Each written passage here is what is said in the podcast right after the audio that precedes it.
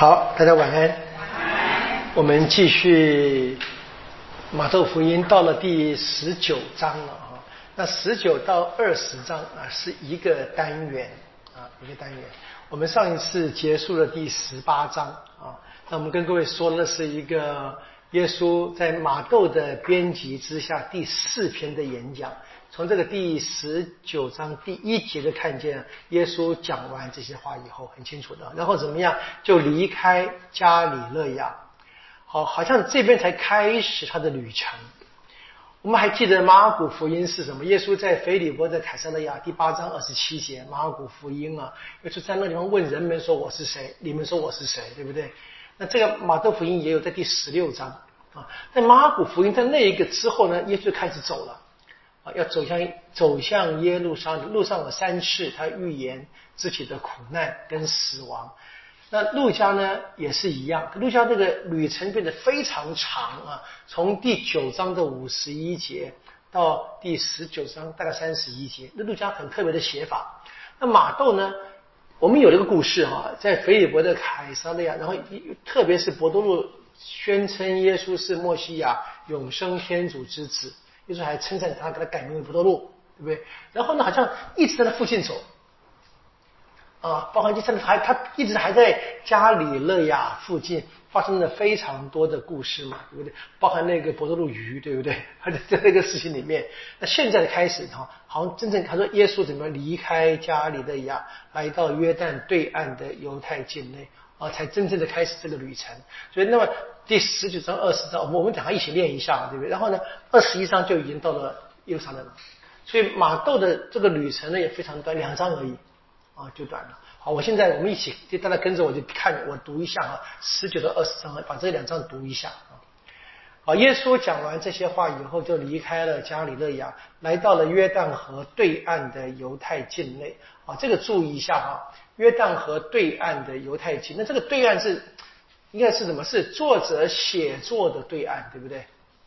很清楚吗？啊，所以可以看，那犹太境内当然是约旦河以西嘛，对不对？所以可以很清楚啊，马窦团体在约旦河以东，跟得上吗？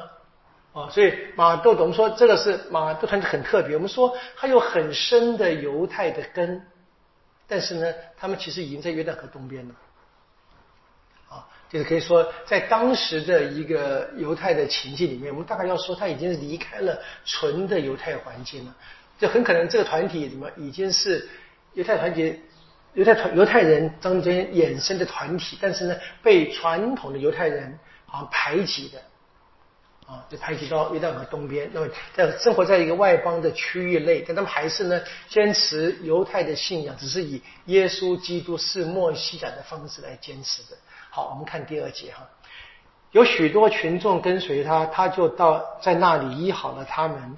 有些法利赛人来到他跟前试探他说：“许不许人为了任何缘故休自己的妻子？”他回答说：“你们没有练过，那创造者自起初就造了他们一男一女，而且说为此人要离开父亲和母亲。”以父自己的妻子，两人成为一体的话吗？这样他们不是两个，而是一体了。为此，凡天主所结合的人不可拆散。他们对他说：“那么，为什么梅瑟还吩咐人下休书休妻呢？”耶稣对他们说：“梅瑟为了你们心硬，才准许你们休妻，但起初并不是这样。如今我对你们说。”无论谁休妻，除非因为是姘居而另娶一个，他就是犯奸淫；凡娶被休的，也是犯奸淫。门徒对他说：“人同妻子的关系，如果是这样，倒不如不娶的好。”耶稣对他们说：“这话不是人人所能领悟的，只有那些得了恩赐的人才能领悟。”因为有些阉人从母胎生来就是这样，有些阉人是被人阉的，有些阉人却是为了天国而自阉的。能领悟的就领悟吧。那时有人给耶稣领来了一些小孩子，要他给他们负手祈祷，门徒却斥责他们。耶稣说：“你们让小孩子来吧，不要阻止他们到我跟前来，因为天国正是属于这样的人。”耶稣给他们付了手，就从那里走了。有一个人来到耶稣跟前说：“师傅，我该行什么善，为得永生？”耶稣对他说：“你为什么问我关于善？善只有一个。如果你愿意进入生命，就该遵守诫命。”他对耶稣说：“什么诫命？”耶稣说：“就是不可杀人，不可奸淫，不可偷盗，不可作假见证，应孝敬父母。”因爱你的近人如爱你自己。那少年人对耶稣说：“这一切我都遵守了，还缺少什么？”耶稣对他说：“你若愿意是成全的，去变卖你所有的，施舍给穷人，你必有保障在天上。然后来跟随我。”少年人一听这话，就忧闷的走了，因为他拥有许多产业。于是耶稣对门徒说：“我实在告诉你们，富人难进天国。我再告诉你们，骆驼穿针孔比富人进天国还容易。”门徒们听了就非常惊异，说：“这样谁还能得救呢？”耶稣注视他们说：“为人这是不可能的，但为天主一切都是可能的。”那史，伯多禄开口对他说：“看，我们舍弃了一切，跟随了你。那么，将来我们可得到什么呢？”耶稣对他们说：“我实在告诉你们，你们这些跟随我的人，在重生的世代，人只坐在自己光荣的宝座上时，你们也要坐在十二宝座上，审判以色列十二支派，并且凡为我的名舍弃了房屋。”或兄弟，或姐妹，或父亲，或母亲，或妻子，或儿女，或田地的，必要领取百倍的赏报，并承受永生。有许多在先的，要成为在后的；在后的，要成为在先的。天国好像一个家族，清晨出去为自己的葡萄园工人、葡萄园雇工人，他与工人议定一天一个德纳。就派他们到葡萄园里去了。约在第三时辰，又出去，看见另有些人在街市上闲立着，就对他们说：“你们也到我的葡萄园里去吧。凡照公义该给的，我必给你们。”他们就去了。约在第六和第九时辰，他又出去，也照样做了。又在第十一时辰，他又出去，看见还有些人站在那里。就对他们说：“为什么你们站在这里整天闲着？”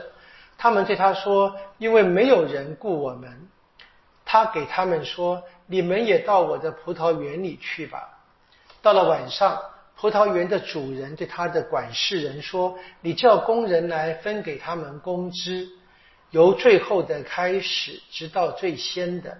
那些约在第十一时辰来的人，每人领了一个德纳。”那些最先故的前来，心想自己会必会多领，但他们也只领了一个德纳。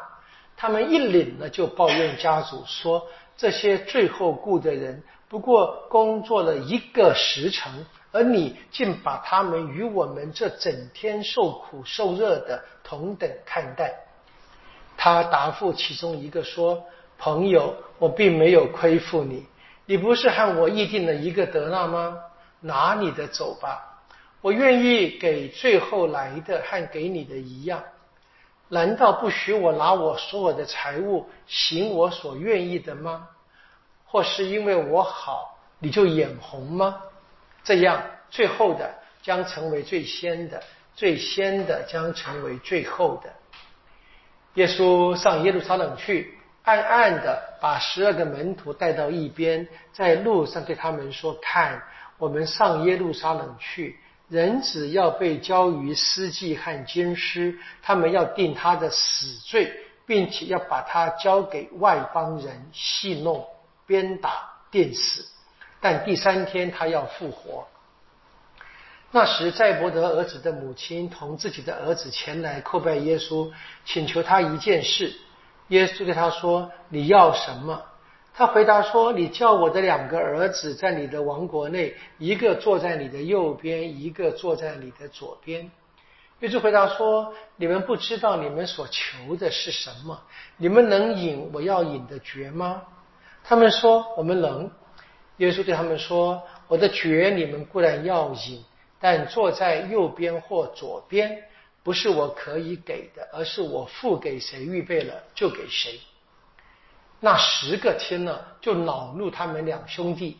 耶稣叫过他们来说：“你们知道，外邦人有首长主宰他们，有大臣管辖他们，在你们中却不可这样。谁若愿意在你们中成为大的，就当做你们的仆役；谁若愿意在你们中为首，就当做你们的奴仆。”就如人子来不是受服侍，而是服侍人，并且交出自己的生命为大众做赎价。他们由耶里哥出来时，有许多群众跟随耶稣。有两个瞎子在路旁，听说耶稣路过，就喊叫说：“主大卫之子，可怜我们吧！”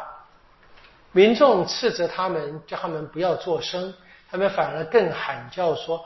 主大卫之子，可怜我们吧！耶稣就站住，叫过他们来说：“你们愿意我给你们做什么？”他们回答说：“主叫我们的眼睛开开吧。”耶稣动了慈心，摸了摸他们的眼睛，就他们就立刻看见了，也跟着他去了。好，这是十九到。二十章，那二十章的最后是耶里哥的故事嘛？在我们知道耶里哥过了以后，就到了耶路撒冷，几乎在旅程就完了啊。从加里勒亚走向耶路撒冷的旅程，在马窦的版本就是第十九跟第二十章啊。所以从十九章一开始，第一节是先把前面那个演讲结束啊，耶稣讲完这些，然后开始一个新段落，很清楚的，这边是什么？是因为这个。特别提到是这个新段落是从？耶稣开始走，从加里勒亚要走向犹太地区，然后说怎么样？有许多人是陪伴着耶稣啊一起同行的啊。但是呢，我们看看啊这个内容哈，它跟前面的这个团体的言论呢，其实还还是有一些联系的。到后面我们知道，团体里面什么是大，什么是做。为首，什么是最大的？该服侍，还是有一些相关的主题继续的延续下去。不过呢，这边有几个是我们前面没有出现的。我们一开始谈的是婚姻啊，离婚跟独生，然后是孩子们来要接受祝福，门徒们阻挡，耶稣却说了哈，这些人是应该要天天国特别喜欢的。然后有我们很熟悉的这个哈，这个有一个有钱人来要跟随耶稣。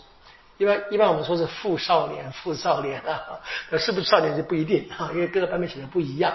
然后最后是怎么样？是彼此间应该要互相服务的啊，不是门徒们之间不是要互相统治，而是要互相服务的。那这些故事我们应该都知道，马尔谷都有啊，在材料上面基本上是从马尔谷来的。那么。故事的结构基本上也跟着马拉古，是这个旅程啊，从加里勒亚走向耶路撒冷啊。然后呢，还有一个这个在伯德的两个儿子的故事，马拉古也有，马窦只是把它改了，是他们两个孩子的母亲来帮孩子们求耶稣啊，就是要变成变得这个门徒们本身只想要比较。不会太丢脸哈，有 妈妈关心孩子嘛，可以说说得过去，在人情上可能比较说得过去。但耶稣说怎么样？我们什么叫是统治？什么叫做服务？那基督徒团体他们应该选择的是服务，而不是居高位的统治。好，当然这边有一些马窦他单独的材料，譬如说那个葡萄园故宫的比喻啊，就是。这个不同的时辰啊，不同的呃工作量，但是却相同的薪资，那你可以看见，这是这是刻意的哈，从这个最晚来的先算账啊。你想想看，如果说从最早来的先来先给钱，那比较合理，对不对哈？那先来的先领的钱一块钱就走了嘛，我们谈好了走，那他也不会下面也不会生气。对不对？那个故意故意写的故事很美的，为了要讲的什么？在先的会成为在后的啊，在后的会成为在先的。这个啊，这个话是前面对门徒们的教导，然后呢继续一次啊，然后呢还有这个。这个耶里哥的瞎子的故事也是一样的啊。那马古福音呢是一个瞎子，那马都变成两个瞎子了啊！就可以可以看见啊，这经文的这个发展跟不同。好，我们看这个第一段啊，第一节跟第二节，那很清楚是一个在讲述故事时，从一个故事跳到另外一个故事的桥段啊，这是一个新的框架。啊，先是耶稣讲完这些话，他开始走，对不对？他说来到什么？从加利亚走，走到了约旦河对岸那个犹太境内，这是那个旅程啊，旅程的部分。那现在开始的旅程，其实我们知道，在前面很早就提过的哈。我前面跟各位说的嘛，马窦福音的第十六章啊，耶稣在腓利伯的凯撒勒亚里面问了门徒们说：“人们说我是人，你们说我是谁？”啊。然后你注意到，在第十六章二十一节就这么说的：说那时候耶稣就开始向门徒说，他必须上耶路撒冷去。好，到这边你看着还是跟着马古第八章的，然后突然间就就气氛就变了，啊，真的要要跳到第十九章才真的开始走。啊，这十六是十七跟十八好像差距，特别是第十八章是马古没有的内容。啊，关于这团体包含了最著名的七十个七次，就就在这个马古的结构当中，马都开始插上了一些他独他的材料，有些是他独自有的，有些是他跟路加一起有的。我们说耶稣的语录部分，啊，现在到了第十九章又接回马古的这个这个结构里面，啊，可以看见这是这个马古跟路加马窦之间的关系。好，那么现在是。这个耶稣的第一次的苦难预言就已经提到了，现在呢是他正式的开始要走了啊，就他的目前的位置呢是在耶路撒，在加里勒亚跟耶路撒冷之间啊，他开始一直走向耶路撒冷。那这个旅程当中，我们看见这个第二节说有很多人跟着他走，然后耶稣怎么样，就在路上就治好了很多的医治他们。所以跟随他的人很多，然后呢，这些人在跟随的过程当中，患病的都被医治。让我们注意到，在整个的这个过程呢，在到了耶路撒冷之后啊，就再也没有医治的故事了。啊，这是气氛就变了，啊，这很有趣的。好，所以这段走向耶路撒冷路程当中，耶稣也怎么样，也招教了很多人跟随他。有些是用言语招教，譬如说，有些成功，有些失败。像那个有钱的人就失败了，那像这个瞎子被治好之后就跟随了啊，这治愈的行动本身就已经是一个招教啊，跟随去。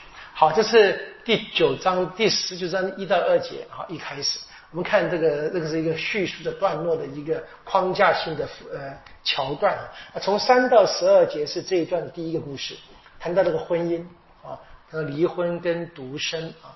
啊，当然，这个婚姻啊，跟离婚，这个在任何的社会里面啊，都会是一个问题了，或者是具体的什么真的会发生的，在犹太社会里面呢，也发生啊。那这边从三到十二节分两个小段落，首先是第三到第九节啊，是耶稣跟法利赛人的谈话。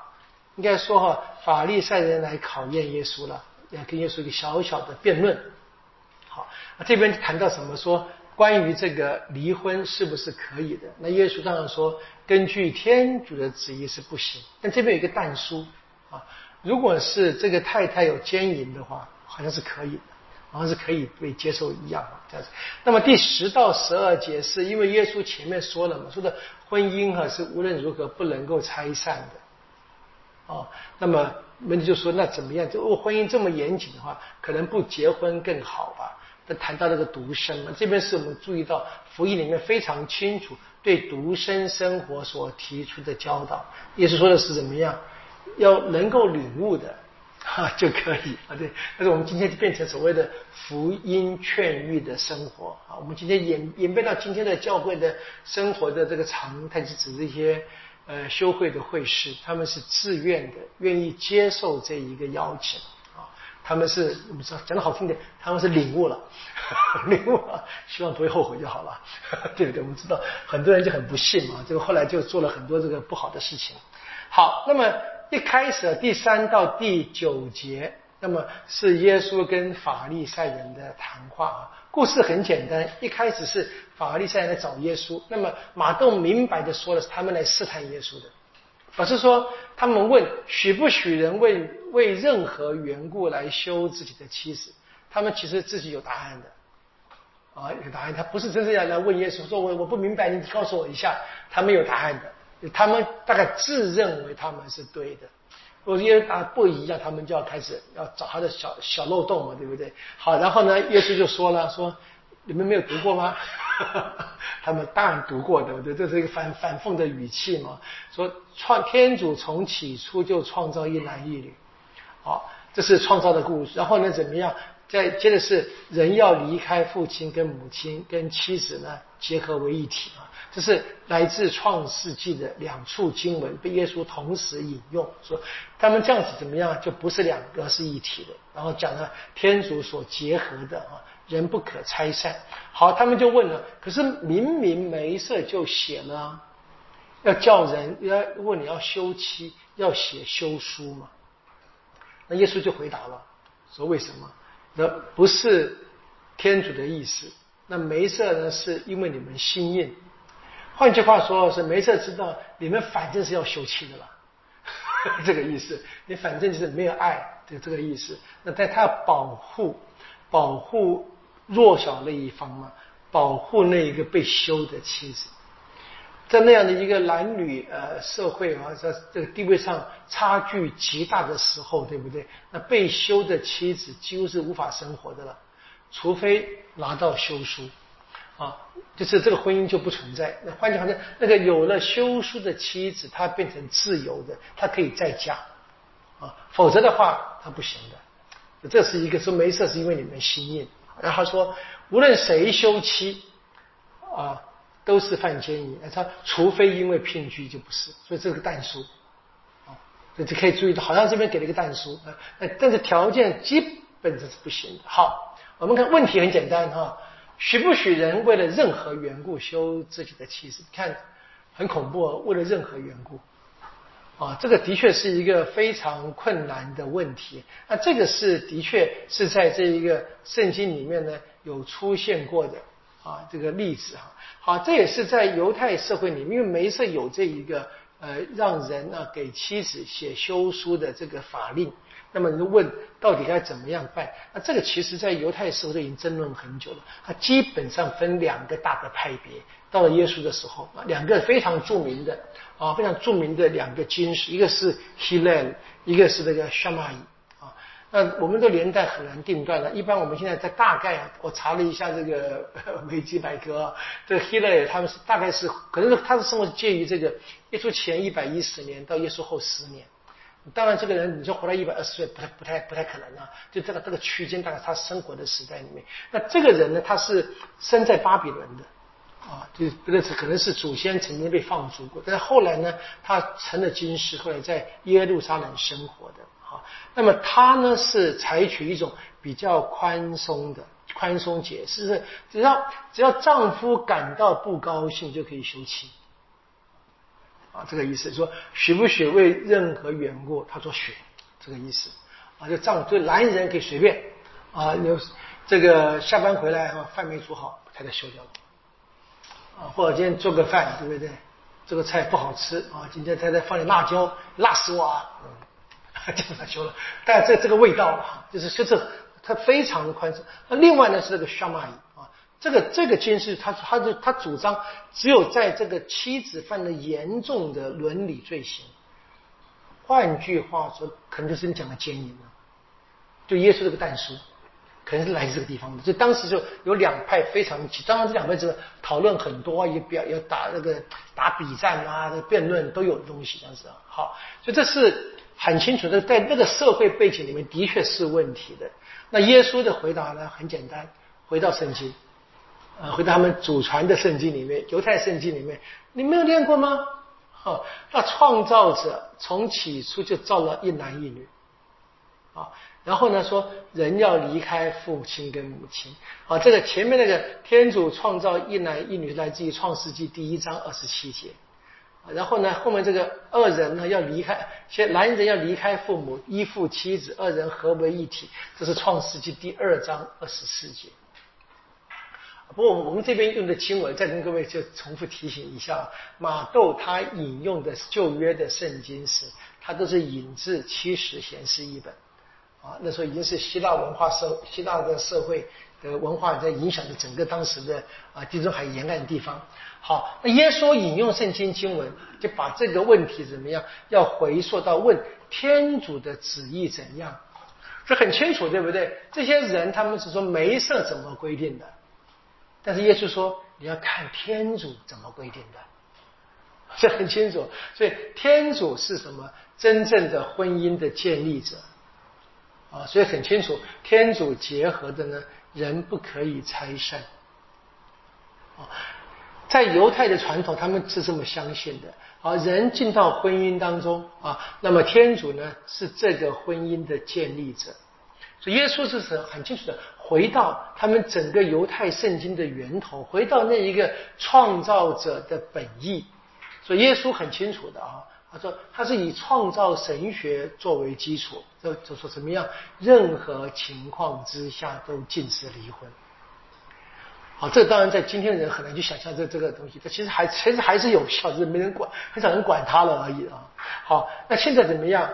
那法利赛人就说了啊，他引用《生命记》的二十四章第一节啊，《生命记》二十四章第一节啊这么说的：如果一个人娶了妻。占有他之后，啊，意思是行房过啊，占有他啊，然后呢，在他身上发现了什么难堪的事，因而不喜悦他，便给他写休书，交在他手中，叫他离开他的家。所以没事有说的，啊，没事有说的哈。而且怎么样，在他身上发现什么难堪的事，这难堪怎么解释？就前面说有两派，啊，这丈夫自己定义。啊，所以一个太太不会做家事，把它休了。我另一个说，必须是怎么真正的让先生、让丈夫在整个家庭蒙羞，才是这个事情。好，这个在解释上，他们在犹太社会有很多的辩论，这样子。好，但是呢，这个是看起来啊，犹太人现在面对耶稣，拿这一句生命记的话，拿梅瑟的话来再继续的质问耶稣。他们主张啊。法利赛人主张梅瑟他建立了写休书的制度，所以可以证明啊，显示了梅瑟是许可休妻的。好，但是耶稣又给答案了，他说梅瑟是出于无奈啊，因为你们的心太硬啊。梅瑟呢对以色列人民做出让步啊，这个让步并不能说他把天主的。创造旨意就取消掉了，呃，你们这么解释就太过于的心硬，好像是，没事，这是不得已的方式，他至少要怎么样？要保护一下受害的妇女们，啊，可以看很清楚，说因为你们心硬啊，就是或者这边可以说让梅瑟这么做是让大家都知道你们心硬，所以很清楚怎么样？耶稣没有反对梅瑟。也没有攻击，他还是怎么样继续的回到源头啊？所以梅瑟是被大家逼的，他在这样的一个情况里面，他保护一下，保护一下那些受害的妇女们。所以天主在创造之初就立下的真理啊，两个人一男一女结为夫妻啊，合为一体，永远直到一方去世啊，这个。真理是来自于天，永远有效，有效啊！其实呢，前面在这个马窦福音啊第五章的三十二节就讲过类似的道理了啊。好，无论如何，我们知道这边说什么？谁如果休妻而另娶，就是犯奸淫啊。第五章三十二节是记得吗？那个你们一向听说过啊，我却对你们说啊，在谈到奸淫的时候已经讲过了。谁如果休妻而另娶？他就是犯奸淫啊！我们今天教会还是一样的，就是为为什么我们说我们说离了婚的人啊，教会啊，教会内的人，教会内结婚，然后在民法上离婚，在民法上另娶的人啊，他们是不可以领身体的啊，因为怎么他是在这个罪恶的情况当中嘛，啊，这很清楚，这是要注意到的东西啊。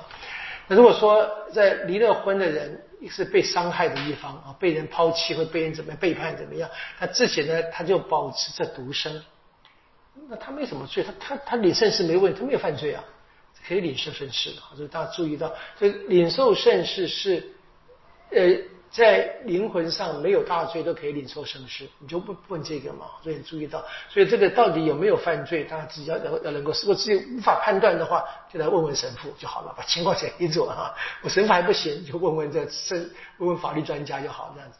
好，那么整体而言很清楚的，耶稣告诉法利赛人，当然就告诉我们了嘛，每一个人啊，一切都要回到天主根本的旨意里面。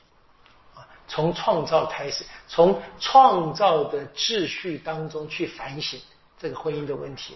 好，那么第十节呢？现在门徒们就听到了耶稣对法利赛人的讲话啊，他们也觉得说，哇，这好像太严格了吧？门就门徒们好像插话一样说，人同妻子的关系如果是这样，倒不如不娶的好。啊，你看这个门徒们好像也只是觉得说。啊，希望能够任意而行，比较难。我们男人对不对？他有这个味道嘛，对不对？好，那耶稣又给了他们这另外一个教导，说这话啊，不娶更好。他说这话不是人人可以领悟的。好，那你注意到，你你不能把这个直接就引申成我们今天所说说独身生活比婚姻生活更优越。这不能，你看这位明显是这是埋怨的性的语言嘛，哈，不是一个真正的推理。但是耶稣是顺着这个继续讲，啊，怎么样？啊，不是人人都能够领悟的，只有那些得到了特别的恩赐的才可以领悟。好，就谈到这个，有些人呢是怎么样？是生下来就残疾，啊，有些人怎么是呃是被别人伤害的？有些人为了天国而自己放弃生育能力的。好，那你就看，说只有那个真正自愿放弃的，才是真正的哈，所谓的为了天国的缘故。好，那么这个门徒们听了耶稣跟法利赛人的对话以后呢，他们所做出的反应啊，那很清楚怎么样？他们认为啊，耶稣的讲法好像呢，对婚姻的价值好像就不是那么肯定，甚至感觉上有点压抑了。那他们可能说，那是不是？独身不婚才是最理想的生活方式呢？当然，这个很清楚，这不是耶稣的意思。不过另一方面呢，耶稣也肯定有一种情况啊，放弃婚姻也是很有价值的啊。就这边所说的，为了天国的缘故啊。好，所以十一节到十二节就列举了几种啊，是无法。无法完成婚姻，或者或者说放弃婚姻的情况，说有些是基于自己身体的缺陷，啊，有些是什么？是被外在因素强迫的。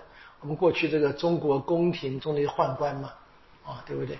那有些人呢，是真的自己选择的，啊啊，说这话怎么样？不是人人都能够领悟的，并不是说什么婚姻怎么一定更高或者，而是这个为了天国的缘故啊，这个话不是大家可以想象可以理解的。所以我们可以看见哦，这边首先是谈什么？不是人人都可以领悟，只有那个得到天主恩赐的才能。然后呢，最后结尾什么说能领悟的就领悟吧。所以很明白，这个领悟不是脑袋想而已，啊，不是。单纯的理智的事，而是怎么样很自由的，啊，有一个生活的实践啊，它提供另外一种生活的方式啊，所以很清楚啊，不是每一个人都可以自由的选择独身的生活，他的确是有一些需要天主给的恩宠啊，那可以看婚姻生活也是天主给的恩宠，也是。啊，很清楚。所以保罗呢，在格林多前书啊第七章里面谈到神恩，他也谈到什么？这甚至是个神独身是一个神恩啊。那么谁相信自己有这个神恩，而且真正愿意具体实践的人，他可以试，他可以开始啊，可以过这种生活的是啊。这个的确是要要在历史里面很多的很多的发展跟演变的。这是不是真正的？你说教会历史里面这么长久历史，这么多人啊，在这个。呃，生活上过了这个独生的嘛，是真正自愿还是他真的领悟都很难说。这只有自己在天主面前自己好好反省了 啊，对不对？难讲啊。啊，我们过去的确会分啊，会说。那到今天还有这些语言啊，认为说好像神父的或者是修道神生活里面，他生活是比较啊高人一等的。今天这个思想在在教会的信仰里面看，几乎不太不会这么肯定的。就是就是我们会肯定每一个生活方式都是天主祝福的。我们要每个人要找到自己的圣招，有人是家庭生活啊，有人是独生啊，但是就是独生，单纯的独平行的独生，有些是愿意过修道生活的独生，有些是什么法律的要求，比如像教区神父是法律的规定。啊，不是圣院的规定啊。不一样的啊，这注意到，就很多种可能性。那当然要问的是，谁给对吧？面对天主啊，清楚的发现这个，这边是能领悟的就领悟吧。好啊，这边当然是关于这个所谓的阉人呢，是很清楚是一些生活上的一些身体上的一个残疾，或是呃生病，或者是外力。有一些是什么？他身体是健康的。他还是愿意啊，愿意保持着独身，那这所谓自愿的独身。好，这边谈到是为天国的缘故，当然是什么？为了要自由的，为了宣讲，为了服务天国而努力。好，当然慢慢的在教会的演变到后来谈到这个修女、男修女跟修士们的生活的制度的这个最后的根源在这边，那也没什么大的问题。好，这是关于这个婚姻的问题，能不能够写休书哈？耶稣认为是不行的。要回到创造的旨意啊，所以一男一女结婚，然后参与创造的工程，然后要坚持到底的。好，接着十三到十五节，那就是著名的故事哈。有的一些人带来一些小孩子，要求耶稣给他们复手，那为他们祈祷嘛。好，门徒们却责斥那些人。耶稣说怎么样？让孩子们来。不要阻止他们到我这里来，因为天国是属于这样的人。好，所以在婚姻啊或离婚这个主题之后呢，接着讲这个孩童应该蛮好的啊，因为孩童是来自于婚姻嘛，很清楚的。对，好，这个非常简短的叙述啊，那当然你知道，一方面觉得很温馨，但这个故事绝对不是只是让我们看见耶稣的温馨的一面而已，而是而是在信仰团体中一个非常特殊的教导啊。信仰团体应该特别的好好的善待小孩子。好，这边大家谈的实际上是一个年纪比较小的，但在教会的团体的发展的过程当中，啊，那么我们知道，这耶稣也说了嘛，说是你们应该变得像小孩子一样，才可以进入天国。这个是在马古福音第十章十五节啊，相同的故事的一句话。啊，在这边我们这个马窦这个第十九章十三到十五节啊，它的内容基本上来自马古福音第十章，只是那个在马古他提到一个哈，必须变成像小孩子一样才能进入天国。这句话呢，在马窦把它就删掉了啊。可能马窦谈的比较直接的，他教养教信仰团体对小孩子好，我们大家可以这么说，在今天的运用就是今天每一个信仰团体。他应该要有组织学的，对小孩子好好的信仰培育，特别的照顾。我们堂区很幸运的哈，就是有几个小孩子还不错，在在在努力当中又有人帮忙，对不对？很难，真的很难得的这样子。啊，但是呢，我们知道在原始的版本里面，可能是指那些弱小者，或者是刚临习者都可能啊。就在信仰团体当中，有一群是特别需要大家关心跟照顾的。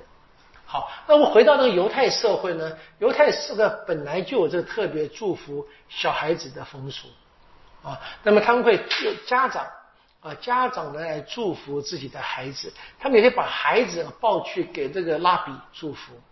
特别在最关键的每年那个赎罪日啊，赎罪日他们有个传统是家长们带着孩子一起在一起，然后呢，在那一天他把孩子呢带到金师面前啊。请求金师们给孩子们特别的祝福，很可能这个传统是这个故事的背景啊。人们把孩子来带来请耶稣祝福，大概这个味道啊。我们今天这个很少人带孩子给神父祝福了，蛮遗憾的。全部快失业了，大家可以，大家可以说说看。那当然，我觉得最好就是家长可以自己每天啊，练习给孩子们祝福，我觉得是蛮好的这样子。好，那为什么门徒们会阻挡人呢？会斥责那些把孩子带来给耶稣祝福的那些人呢？经文没有写啊，没有写，没写为什么啊？这这个是蛮蛮特别的。在马古啊第十章的十四节还说什么？耶稣还生气了，为了这个指导生气，马都把这个细节删掉了，没有啊。所以从经文本身而言，我们也可以看出来嘛，门徒的态度呢是有一点点消极的啊。所以怎么样，就更衬那个。更凸显出耶稣的态度是不一样的。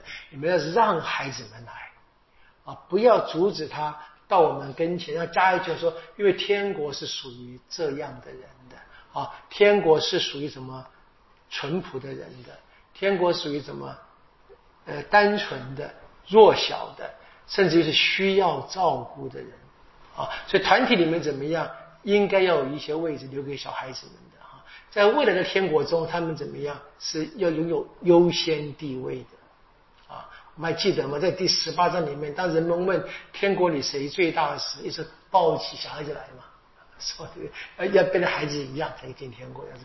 所以这个真的是要注意到了。但是我们知道，在堂区里面，小孩子啊，如果如果小孩子婴儿很小，嗯，就像我们的主日营上里面讲，实在对孩子们是 不不可能理解的嘛，对不对？那那么一小时，叫他都不让安安静静坐，也是不可能嘛。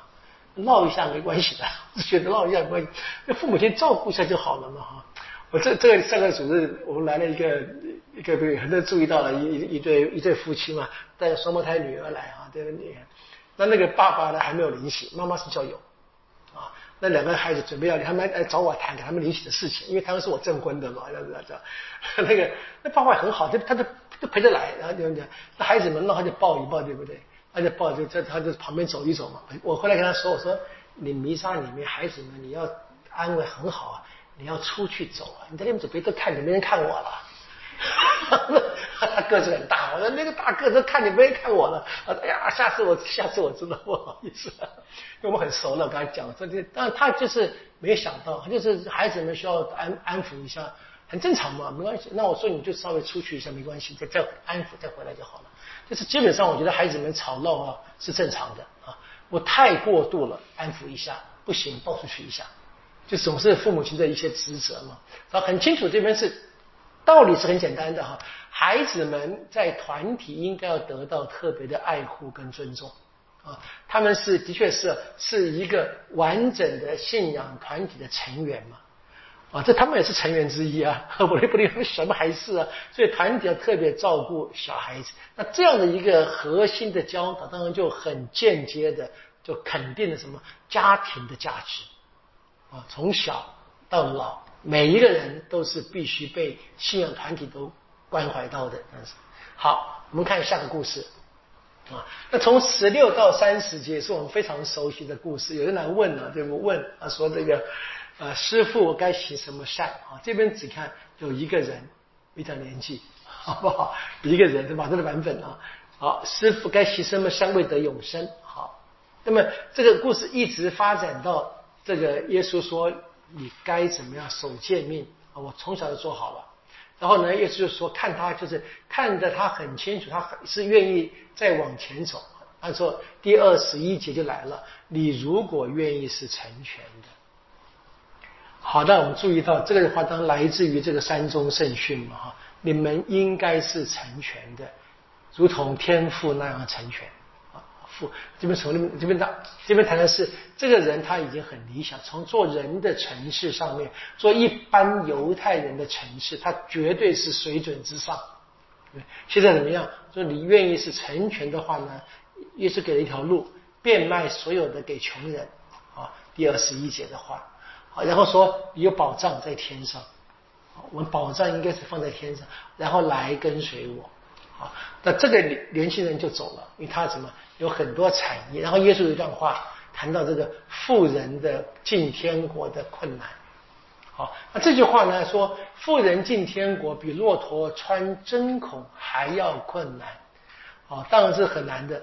好，那么门徒一问，那这样谁还能得救呢？好，二十六节你注意到，耶稣就注视他们说，啊，这个注视很有趣。我们知道，在在马古的故事的第十章里面，是个少年人啊，他问耶稣：“哦，我都做到了，还能做什么？”说耶稣就注视他那个人，就喜欢他，而才说的啊，变卖一切。那这边那个注释，你看变成纸上门徒了啊，很有趣的哦。因为那个是那个孩子们，那个孩子那个年轻人是失败的例子，现在是关注视门徒变成马窦的重点了。啊，这很不一样的重点的转移，小一个小小的字字字面改更改啊，现在整个重点就转移掉了。好，然后呢怎么样？他说为人不可能，为天主一切都是可能的，天主做得到的。好，然后伯多禄就说话了啊，我们舍弃了一切，那我们得什么？好，接着耶稣就说了，那么这一些人愿意跟随耶稣，愿意舍弃一切来跟随耶稣呢，会得到什么众多的赏报？啊，百倍的赏报，好三十节说有许多在先的要成为在后的啊，在后成为在先的。那我们知道这其实没有完啊，因为这个接下去第十章呢，开始是那个故宫的比喻，对不对？耶稣呃，那个主人大清早去找人，然后第三时辰、第九时辰，最后好到下午发工资以后啊，然后又出现这个最早来的人开始抱怨。那个故事的结尾是什么呢？在先的要成为在后的，在后成为在先的。所以注意到第九章的三十节跟第呃第十九章三十节跟第二十章第一节之间没有任何的转换语气，是耶稣一口气讲下去的话，一直讲的。啊，是我们我们我就我用那个两两个引号跨跨开来哈，两段话，但是一口气讲下去。就是这边在第十九章三十节。这句话好像还需要再加一点解释，所以那个故宫的比喻成为这一句话，在先的成为在后的，在后的成为在先的，另外一个一个具体的例子做了一个解释，啊，这是发展下去的。好，但是我们先看这个十第十九章十六到三十节就很清楚哈，有三个段落。三个段落，他谈的问题是很实际的嘛，跟随耶稣，跟随耶稣进入天国和财富之间的关系。好，那么第一个段落是十六到二十二节，啊，有一个人啊，他跟耶稣相遇啊，他想要达到成全，但是却因为财富而被阻挡。啊，很清楚的，好，好像是一个个人的传记故事一样。同时呢，这边也给了一个教导，什么？是财富是可能阻挡我们进入天国的。啊，然后呢，二十三到二十六节是第二段话，第二个段落是耶稣跟门徒们之间的简短的对话，因为谈到了说财富会阻挠人进入天国，而且到什么地步呢？说骆驼穿针孔。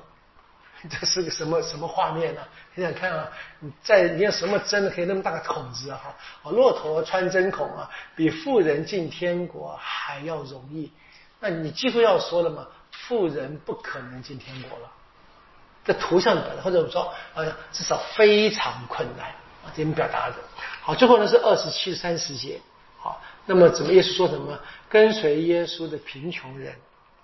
谁为了跟随耶稣而放弃了一切，会得到丰富的赏报。好，当然这个是跟前面那个来询问耶稣的那个情况就完全是反转啊，强烈的对比嘛。好，我们知道这个骆驼进穿针孔是不可能，但是是人以为不可能，啊，为天主什么都可能啊，进这个。好，马窦怎么样把这三个段落安排在一起了？它可能本来是三个不同的一个情况的事情流传下来的传统呢，那我们现在看起来这是个非常深刻的啊，让信仰团体他们可以学会什么？应该要什么自由的选择贫穷啊，自由的。啊，这句话的确是这个，我想在历史里面这这可以谈谈圣方济嘛，是很特别的。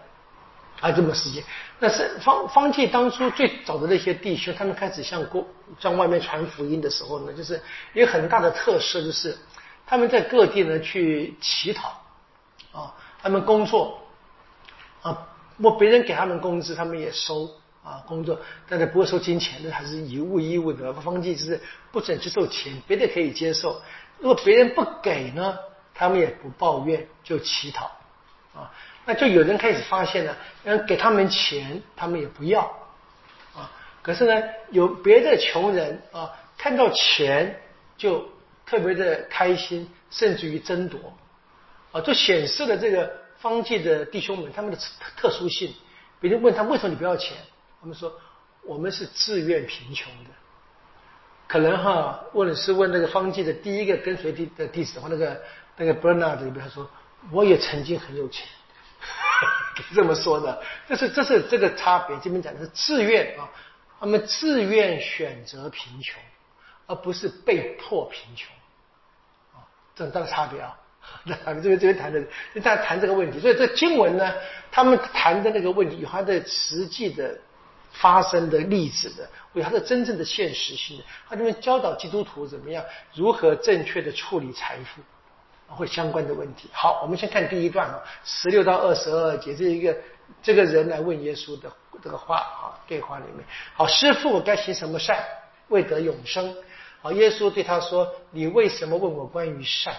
啊，阿嘎塔啊，善啊啊，善善的只有一个。”如果你愿意进入生命，就该遵守诫命。好，就达到善呢，进到这个天主给的生命呢，好像也不太难啊，遵守诫命就好了。好，他问那什么诫命？也就说了，不可杀人，不可奸淫，不可偷盗，不可做假见证啊，这是大概十诫的后面的诫命嘛哈。那把这个孝敬父母的放在最后面，本来是第四诫的，放在最后面，然后加了一句话。应该爱你的近人如爱你自己。好，上人说这一切我都遵守了，还缺什么？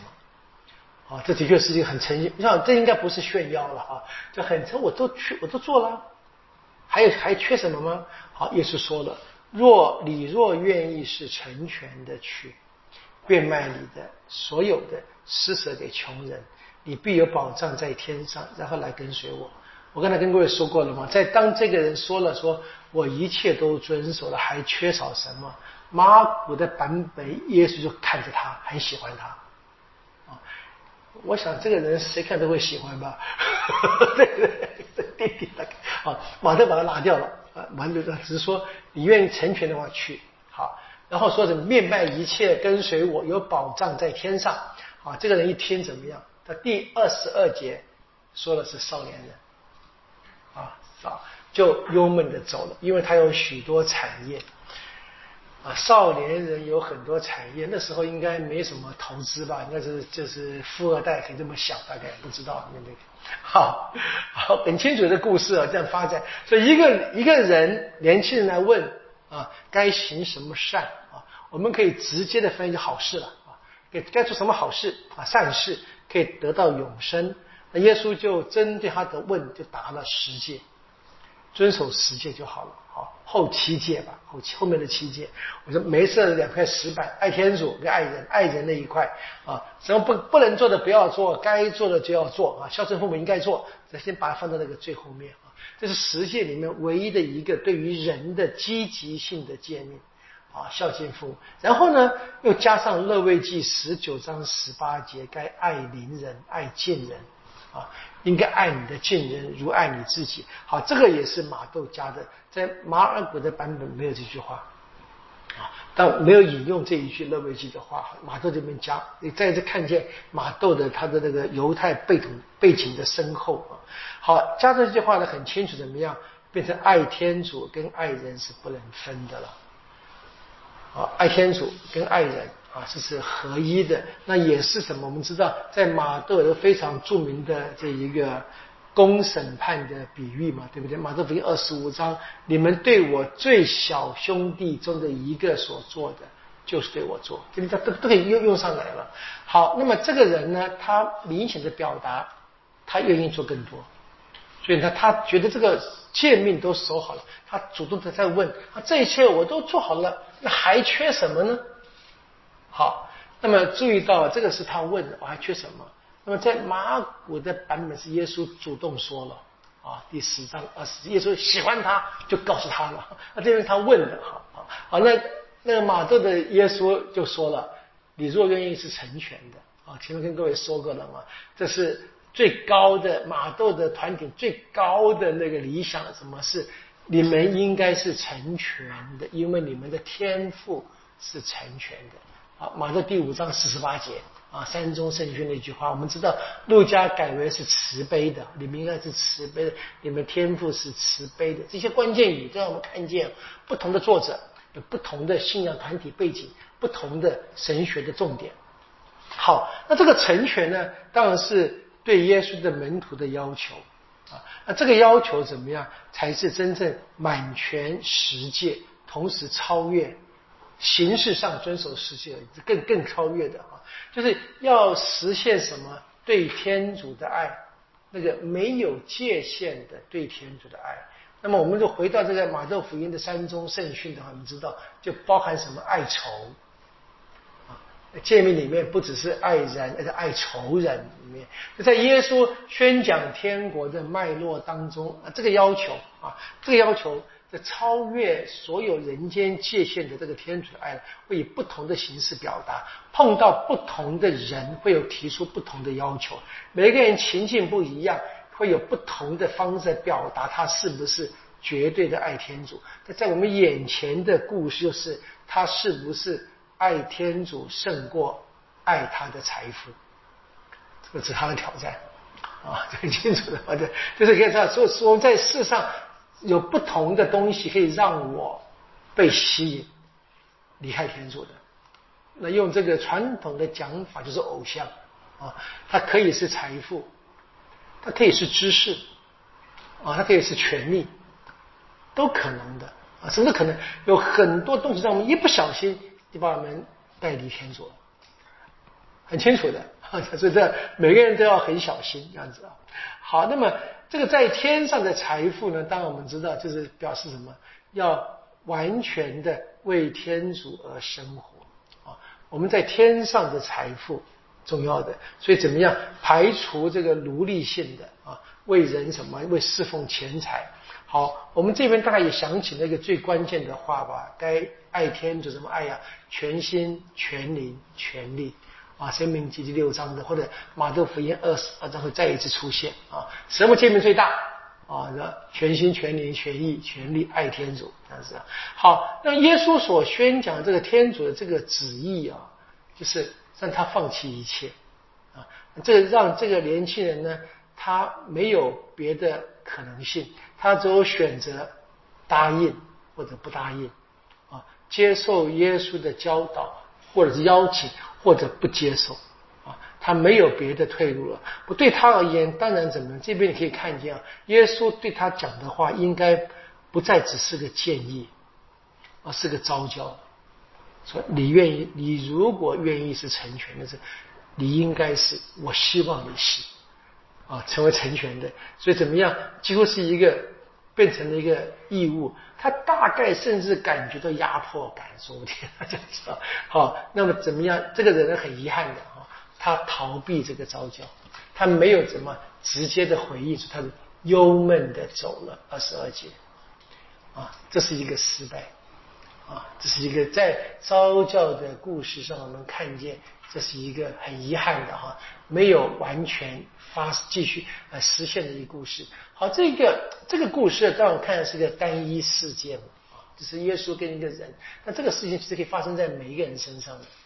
所以对耶稣的门徒而言，当时耶稣的门徒跟今天所有的基督徒都是一个什么警训或者一个一个榜样、一个典范哦，一个警告。是耶稣对这个年轻人说。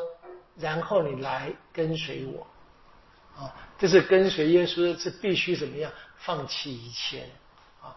那我们知道我们前面有过几个故事嘛，对不对？耶稣召教伯多禄跟雅各呃安德勒，召教雅各伯跟若望，召教马窦，啊，都是一样，来跟随我，他们就跟了，啊，那是你说这是个成功的故事啊，对不对？这边是很清楚一个消极的故事啊，所以招教门徒，这是。